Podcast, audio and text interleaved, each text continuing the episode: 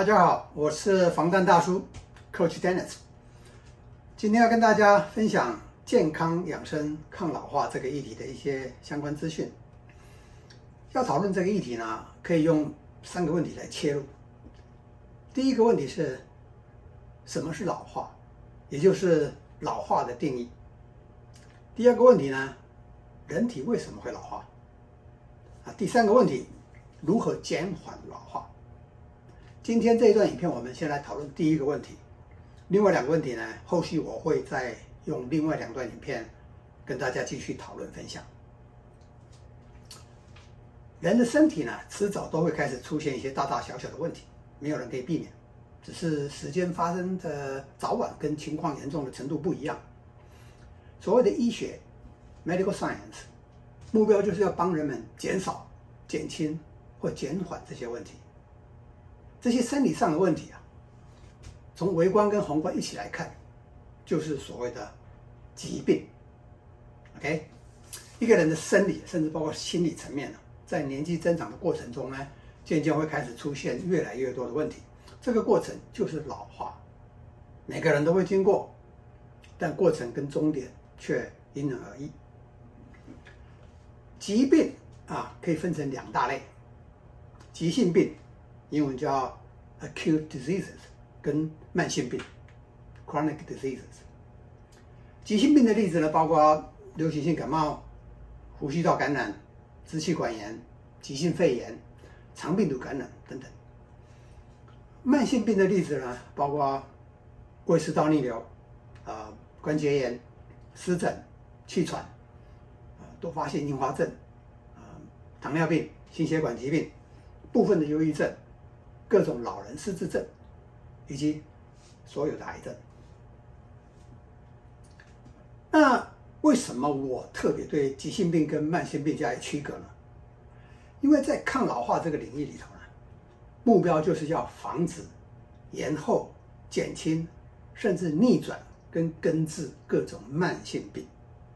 至于预防和治疗急性病呢，抗老化医学领域里可以提供的方法其实有限。所以你，如果你的目标是延年益寿、长命百岁的话，那除了在我们这样的平台追求防老化的知识跟方法以外，你必须同时用其他的方法让自己避免感染急性病。这听起来有点是个坏消息了哈，但好消息是，传统的西医呢，对急性病的治疗非常的有效，往往是对症下药，药到病除，至少很快就可以看到一些成效。只是这一个好消息的后面，却也有一个坏消息，也就是针对所有的慢性病呢，传统的西医成效其实是令人失望的。这是几十年来的历史事实，在全球都一样。这个观点有点政治性，有点敏感，所以我先点到就好。我只是想借此指出一个全球性公共卫生政策执行上的一个危机。大部分民众很少听到，尤其在台湾更少人在讨论。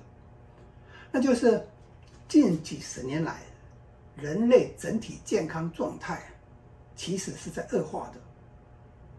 虽然科学进步这么快，文明也非常发达，但人类整体健康状态在最近几十年来是在恶化的。很多的国家，包括欧美先进国家，他们的健保体制面临二三十年内就会破产的危机。主要原因就是罹患慢性病的人口跟案例一直在扩大，请注意，这里绝大部分都不是急性病造成的。也就是说，传统的西医对这个危机是帮不上忙的，是束手无策的。但大家也先别太失望，因为针对慢性病的预防和治疗，另一个医学领域非常有效，那就是所谓的功能医学，英文叫做。Functional medicine，只是这个领域在主流传统西医的阴影之下，几十年来发展比较缓慢。这也是另一个有点政治性的议题，我也先点到为止了啊。那这两个有政治性的议题啊，以后我还是为了科学跟健康的原因继续讨论，与政治无关。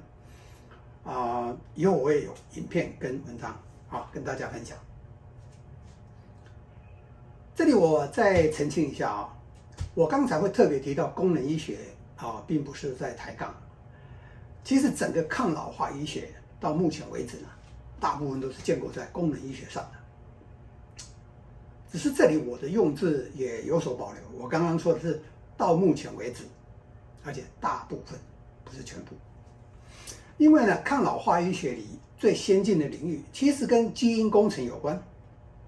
那不属于功能医学，算是西医了，不过也不是传统的西医，而是一种最前进的医学。OK，嗯，应该说前卫吧，不是前进啊。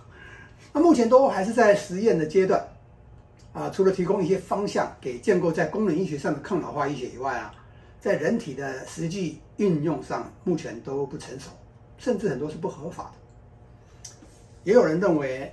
那已经不是叫医学了，是另外一种新的科学领域，叫做合成生物学 （synthetic biology）。跟基因工程相关的这个领域呢，啊，我现阶段的分享里头不会去触及，因为我认识不够啊，当然也没有任何亲身的应用的经验。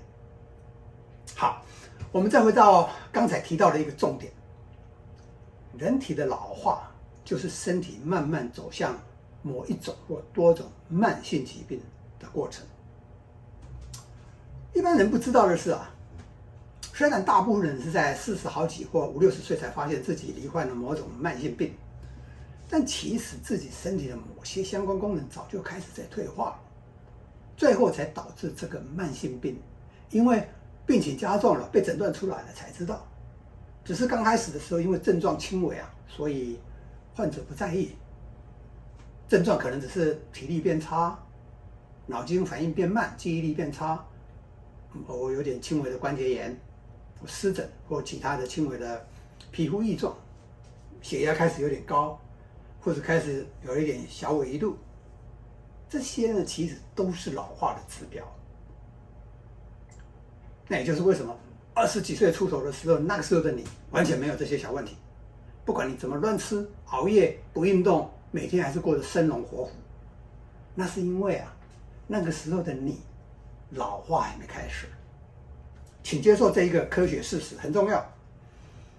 人体的老化，这个生理过程，从二十五岁开始，每一个人都一样，只是老化的速度不一样。这跟天生的基因有点关系，但更有关的是后天的保养，包括饮食、运动。睡眠、排毒、舒压等等，这些我们以后都会讨论到。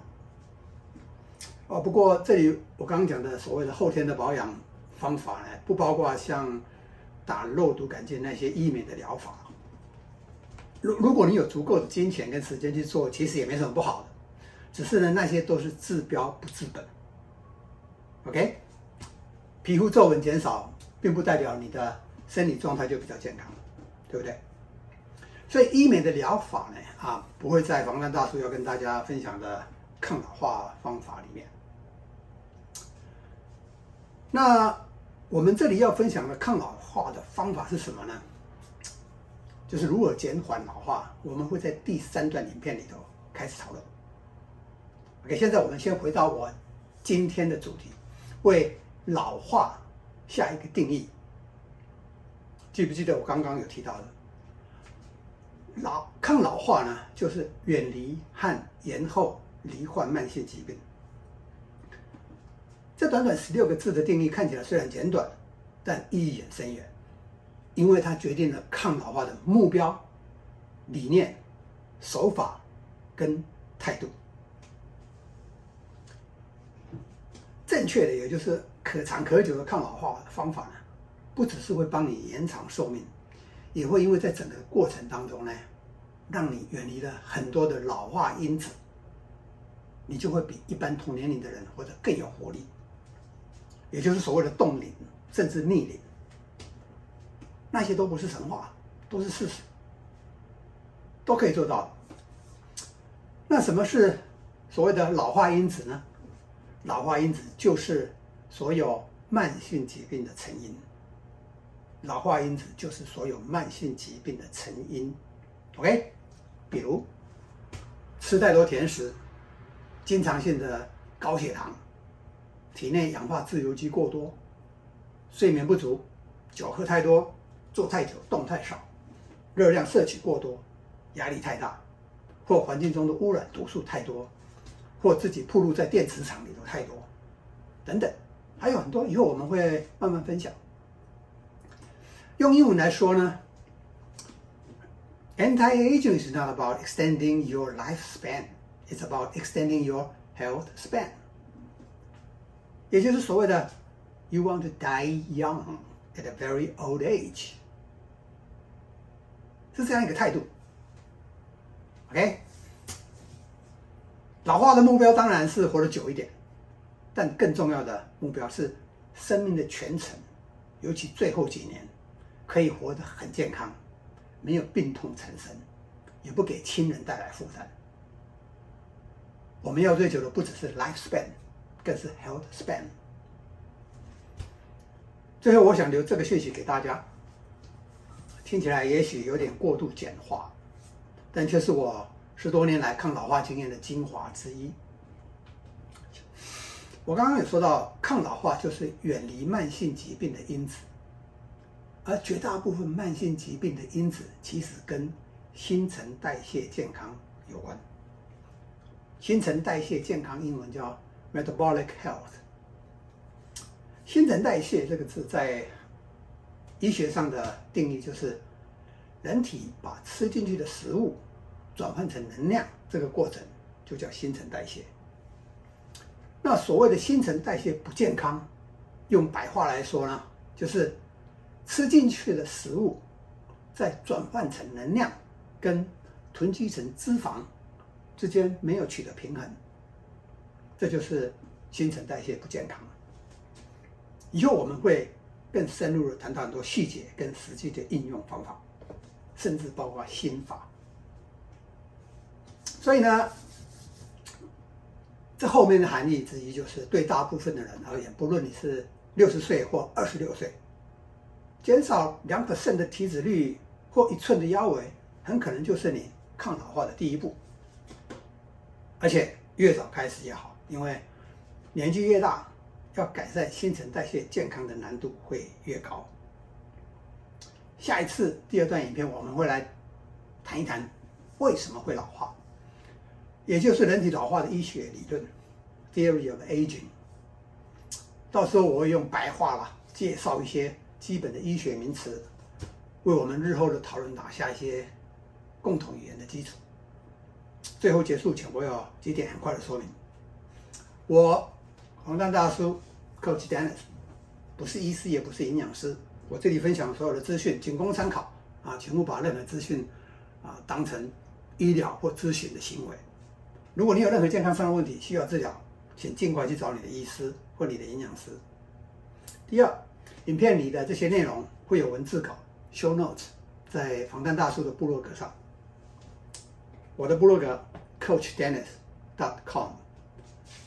第三，如果你喜欢我这里分享的资讯，欢迎你分享给你的亲友，更欢迎你帮我的 YouTube 频道按赞，或者是到我的脸书的粉丝专业搜寻 Coach Dennis 或防弹大叔，那帮我按赞追踪，谢谢。啊，牺牲。